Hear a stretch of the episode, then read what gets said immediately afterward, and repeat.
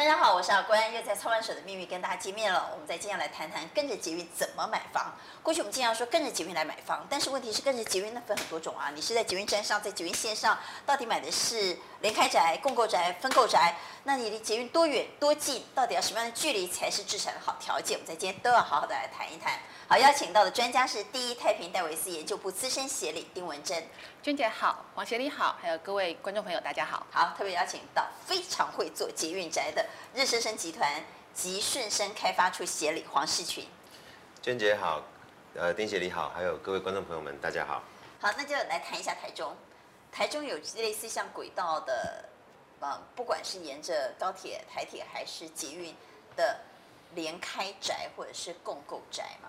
有这样的案子吗？台中开始出现这样的案子。台中的确，我们在呃过去这一年来，我们台中总共拿下了三个捷运联合开发案，哦，都是沿着文心路，包含了文心崇德站、文心花站以及南屯站，哦，那这些大部分都是属于基地面积没有那么大，大概五百到七百多平的之间，那它的周边都是一些旧有的住宅区，所以这个部分大概比较适合的。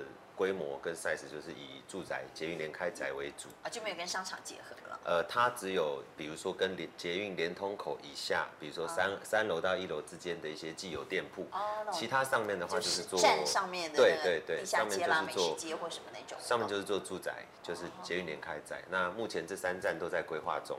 对，我可以问一下台中，我也没有那么熟，台中到底有几条捷运？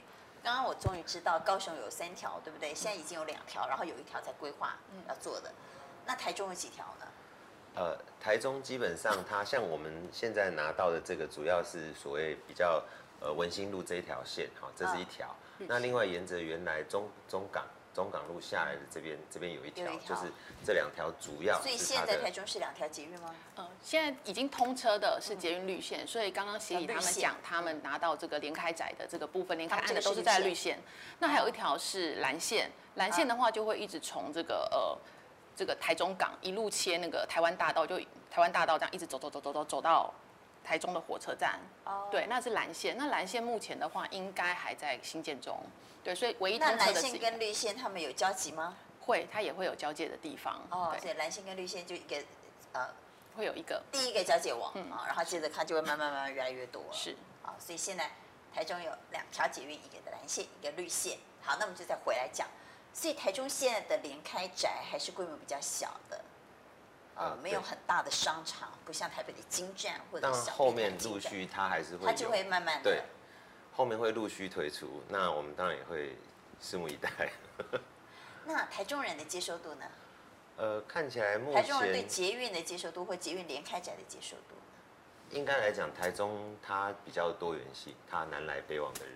这个特性哦，我觉得说台中人在捷运联开宅的接受度应该还算不错。不过关于这个联开宅的部分啊，其实因为呃台中的捷运它还在盖，他们才刚开始盖，但北部的比较多嘛。像比如说在这个呃机场捷运，机场捷运就比较成熟嘛。桃园的机场捷运这边，我们其实有曾经有去略微看一下，就是有一些比如说冠德购物中心啊，它不是就会。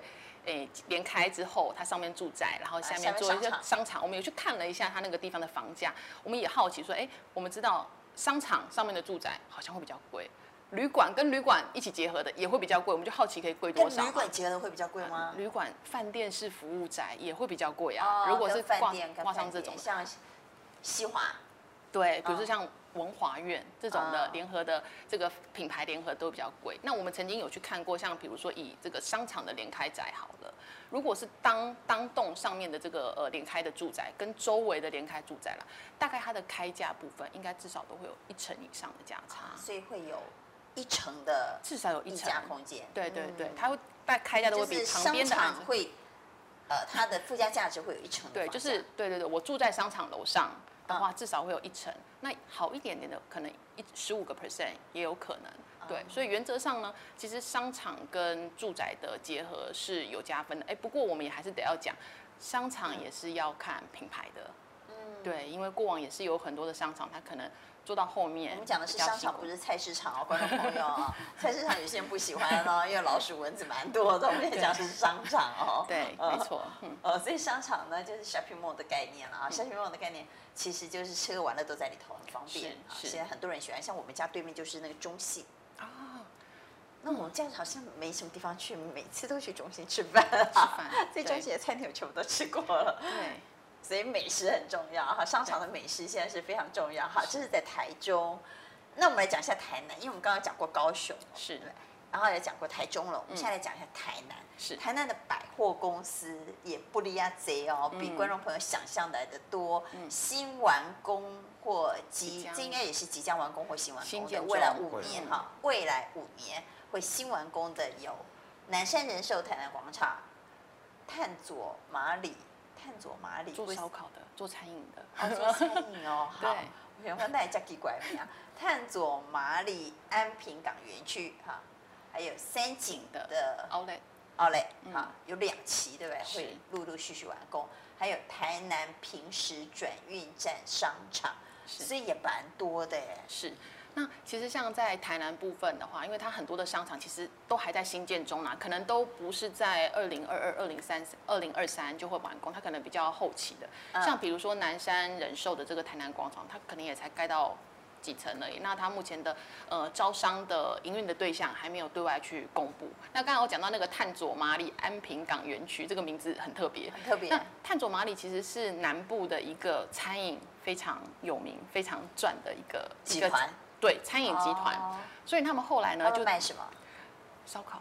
啊，炭做麻里做烧烤起家，一定要炭就对了哈。对，对。他们现在呢，就是呃，除了餐饮以外，他们就在这个安平港园区这边比较靠近海的部分，他们做烧烤可以做成一个集团呐。就你就想跟王品一样好了，观 众朋友，你不要小看烧烤，做吃的，卖手摇饮都做到那么多。对。那么多手摇椅公司都挂牌上市，你就知道。对，所以它这个探佐麻里，它这个安平港园区啊，它未来它盖好之后，它目前已经确定了，它要找成品，成品即将这边会有一个独栋的成品百货，那面积六千平，其实它是它在南台湾最大的一个一个据点。对，不过这个目前应该还要一段时间才会完工啊。那比较近的就会是那个呃三井的 Outlet，我们刚刚有提到，那三井的 Outlet 其实我觉得这个地方也很特别，因为它是在。台南的高铁站出来，其实台南高铁它有跟轨道连接在一起。对，可是其实这些百货公司都有跟轨道连接在一起吗？呃，应该只有三井的 Outlet，三井 Outlet 是跟高铁。对，嗯，那平时转运站它它既然是转运站，不是就应该会跟？它是个转什么？应该是客运。哦，转运。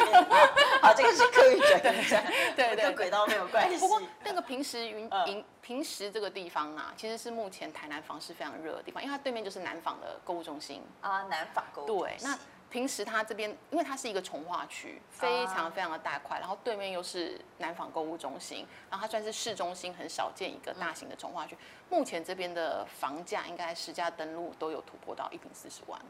四字头啊，对，很吓人，对不对？有，有，有，有，在台南四字头吓到我。对，因为它算是市区的重划出来的地，以前军方的地，重化之后拿出来，所以它的地点是精华的，虽然很大块，可是它是精华的。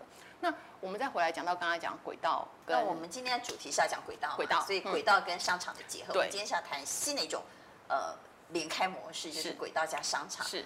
那台南的轨道是？我们台南的轨道其实比现在看到比较明显的是有呃高铁站，因为高铁站那边哦，它现在也会有产业的一个一个效应。因为台南的高铁站里面呢，它里面其实有大部分的土地，它是做这个所谓的沙仑绿能园区，它是要一部分是做产业用地的，里面有中研院的呃南院在这个地方，里面有交大他们的校区也在这个地方。它里面有拉拉破，它里面有很大片的住宅的用地。那我觉得这个地方蛮特别的，因为我们想说啊，那个呃这边离通常我们讲南科好了，南科的话，南科的话在善化新市那边有点远哦，那个开车要三十分钟哦，所以其实是远的，就是你先从先到台南车站呃高铁站出来之后，你要租车再开车三十分钟过去，其实有点远。想说这个产业吼，这个子弹也打很远。可是最近有一个蛮特别，就是。大家知道台积电大概从二零二零年那时候就已经大举进入台南这边去布局，所以呢，在去年底的时候有一个很特别的新闻，就是呃，在我们刚才讲那个高铁车站这边，台呃应该是台糖，他们有盖了一批宿舍，叫什么有绿能的概念的环保概念的，三百五十一户盖好，原本要租，全部都被台积电包下来。三百五十一户被台积电包下来，台积电包下来，然后呢？给员工当宿舍吗？给他们的外籍工程师，给他们的高级工程师。哇！因为他们等于是说，他们要从北部下来到南部建厂嘛。你看，那他有高铁就连接起来了。可是他们很多的高级工程师，他们或是外籍工程师，他们必须要在这里能够很快的支援到他们的新厂区的新建。然后呢，我我有问过像我们专门做这个呃工业的同事说，那就怎么不买在这个？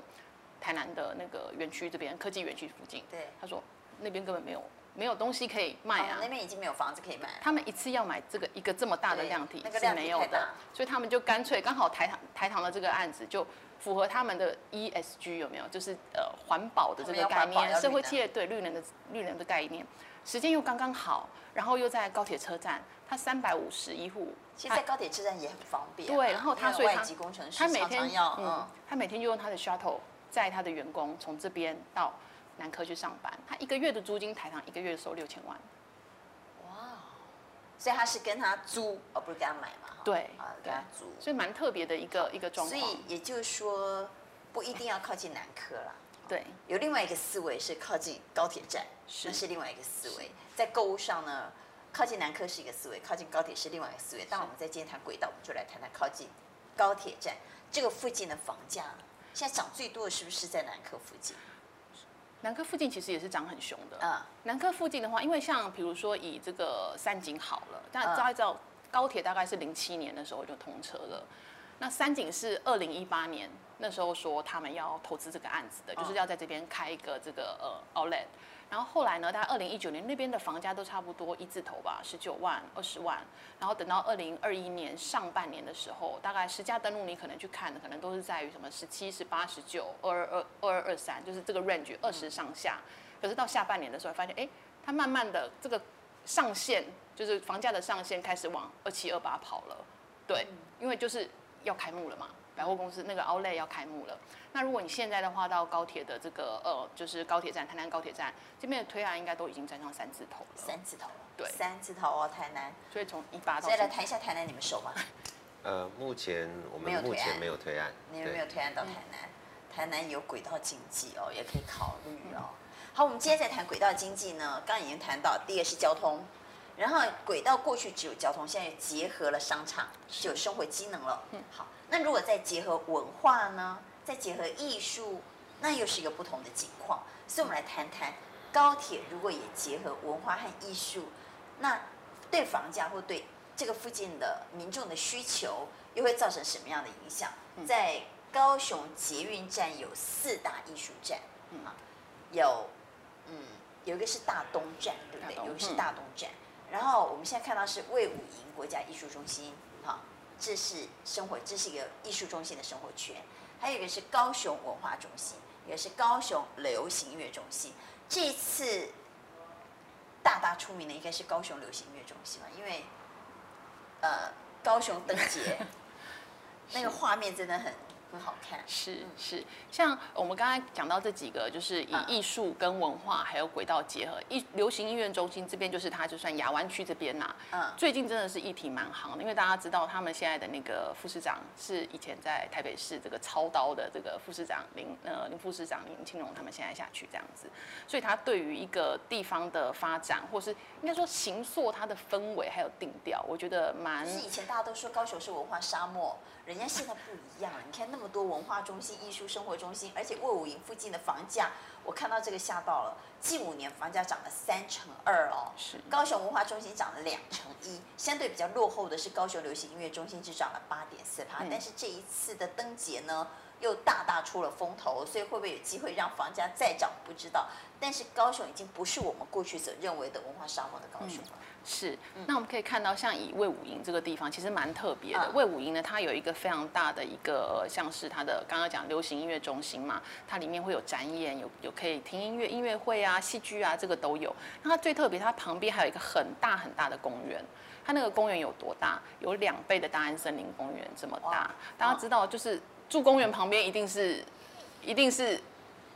对健康比较对，对健康 很好，然后房价一定是有有加分的，所以它有一个像呃两倍大的大安森林公园这么大的公园，天然的灯具哈，永远不会盖房子的灯具。对，那另外一个，它这个地方也有轨道，它本来就是高雄的捷运的橘线，它就有一个魏武营站，本来就在这里的。那它接下来还有一个轨道的利多，就是我们刚刚有提到的捷运的黄线，目前正在规划中的，二零二八年预计那时候会完工的路线。绿线它是沿着高雄港从博二一路到旅运中心，然后就有点像是观光线，它的那个、哦、所以绿线是观光线。对，那。刚刚我们讲的是橘线跟红线，然后没有画出来是黄线。黄线对，哦、所以黄线它到时候在魏武营站这边也会有设一个站。所以魏武营站是双捷运站，对，就我们台北的逻辑叫双捷运站。对，双捷运站那就是房价保证站啊。嗯，对，也是这样讲。那魏武营站它后来呃还有一个比较流比较呃知名的议题，就是我们刚才一直提到三井，三井，三井，三井，三井，接下来几年要盖好多好多的百货公司要开幕。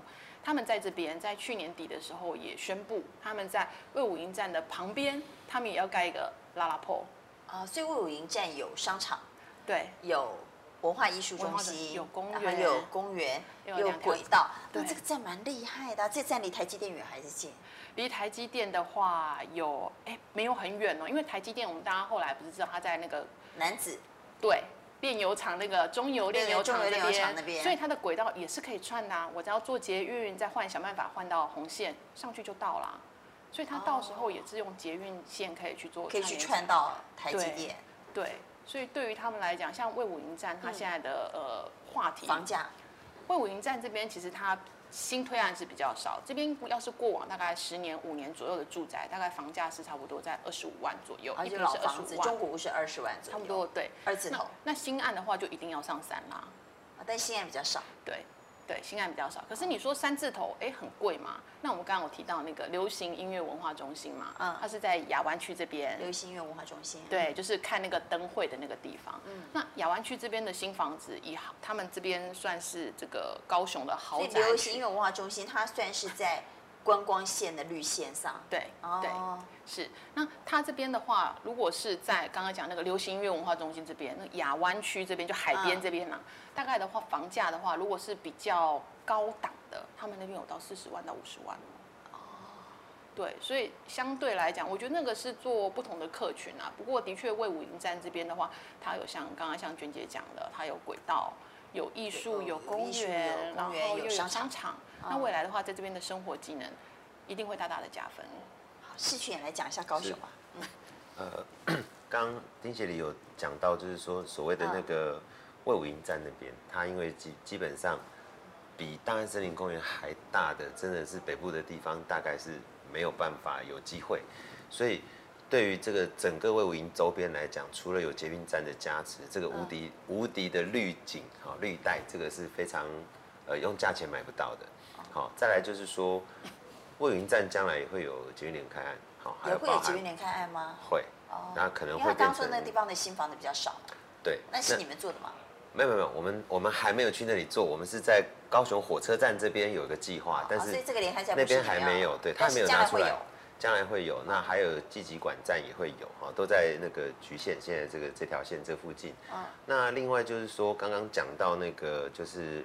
绿色线，所谓这个流行音乐中心啊，高雄海港区这边，好，海湾区这边，因为其实高雄市政府它目前在这个区域，它是有喊出一个五 G I O T 的一个打造一个这样子的智慧，对智慧园区的一个概念，那包含了引进五 G 的这个高科技，哈，然后以及相关的所谓的鼓励有关的，呃，对，然后鼓励产创产业创新，好，包含我们刚刚讲台中，其实在这个它西北侧的这个所谓西藤区，它中央公园那边，它也有一个类似这样的一个智慧城的计划。其实现在各中央到地方哈，大家都是智慧城，对，都是对于推广这个所谓五 G 跟智慧城不遗余力。但那个智什么叫智慧城呢？其实举个例子来讲，比如说我们像路边看到的路灯，哦，像魏武营他们也有，就是说它可以装很多感测器在上面，不但这个灯它可以随随着时间或自己控制明亮之外。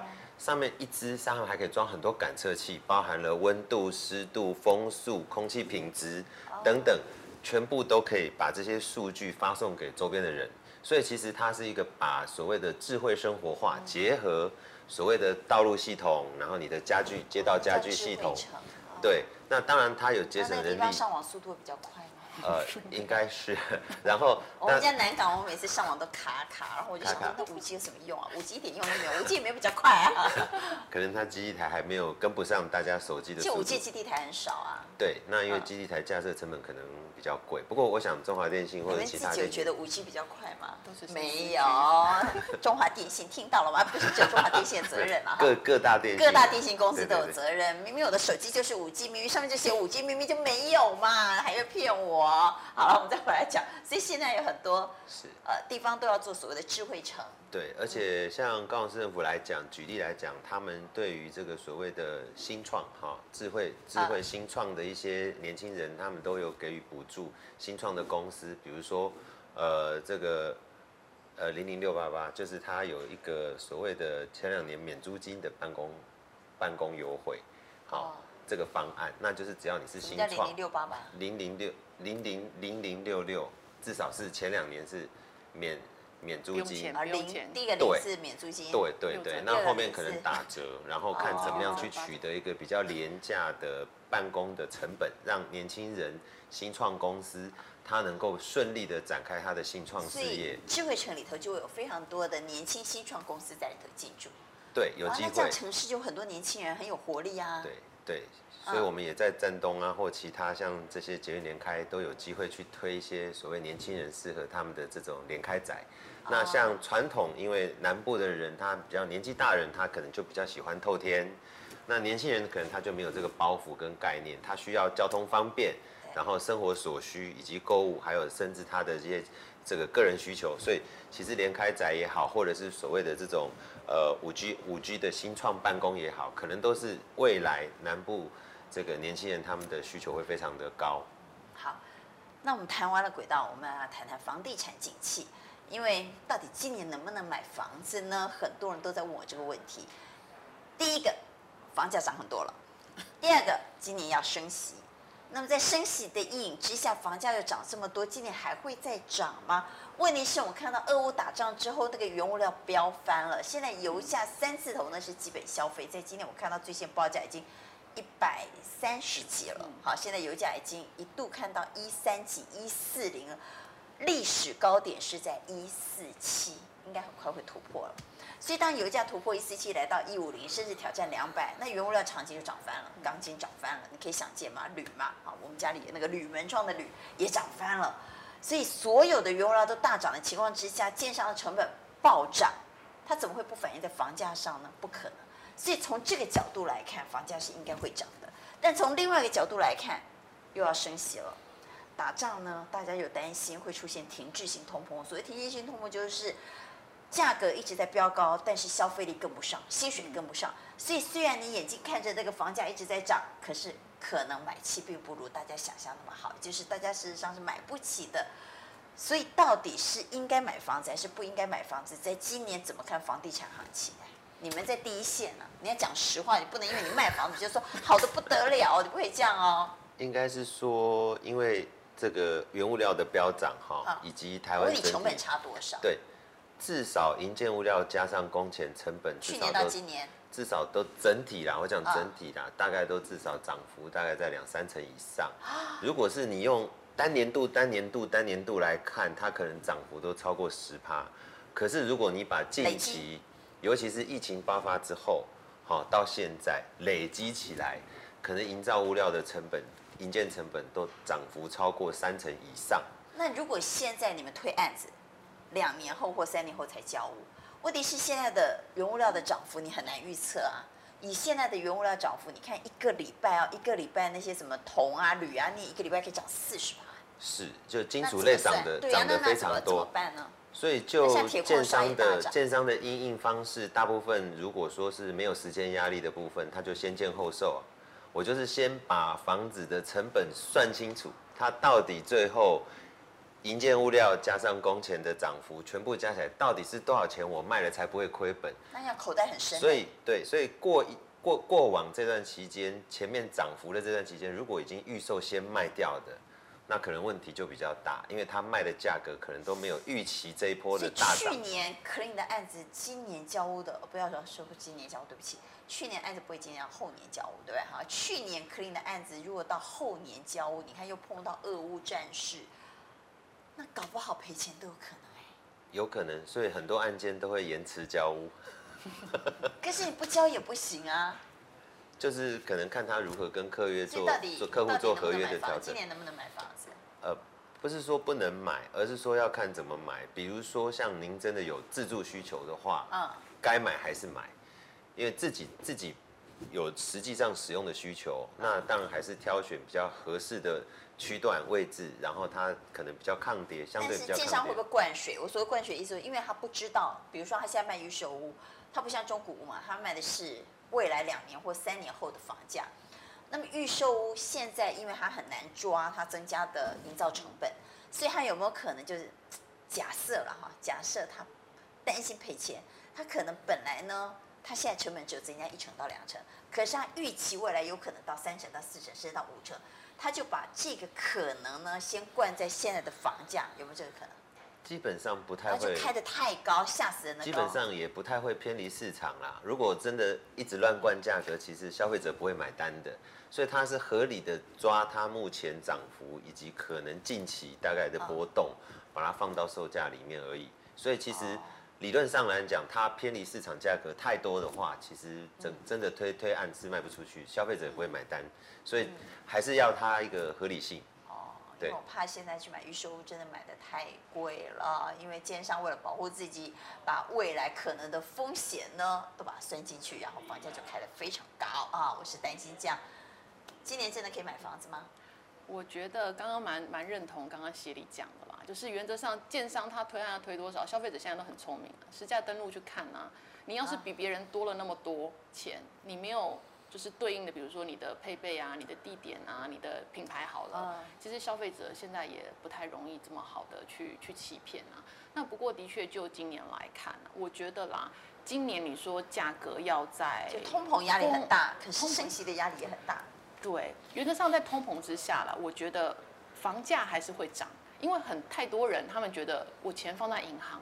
你通膨五趴就好，一百万隔年我就只剩九十五万了。我没有赚到利息，我还得料狗板扣。但是比较担心就是我刚刚说停滞性通膨，就是房价一直涨哈，物价一直涨，可是消费力并没有跟着上来。可是原则上台湾人的储蓄率很高哎。哦。银行的钱超爱买房子。对，你看，像我今天一碰到戏，一碰到呃视讯，我第一句话说，哎，有什么房子可以买吗？哪里可以买吗？因为每天就是一直在想说，嗯，要不要来买房子？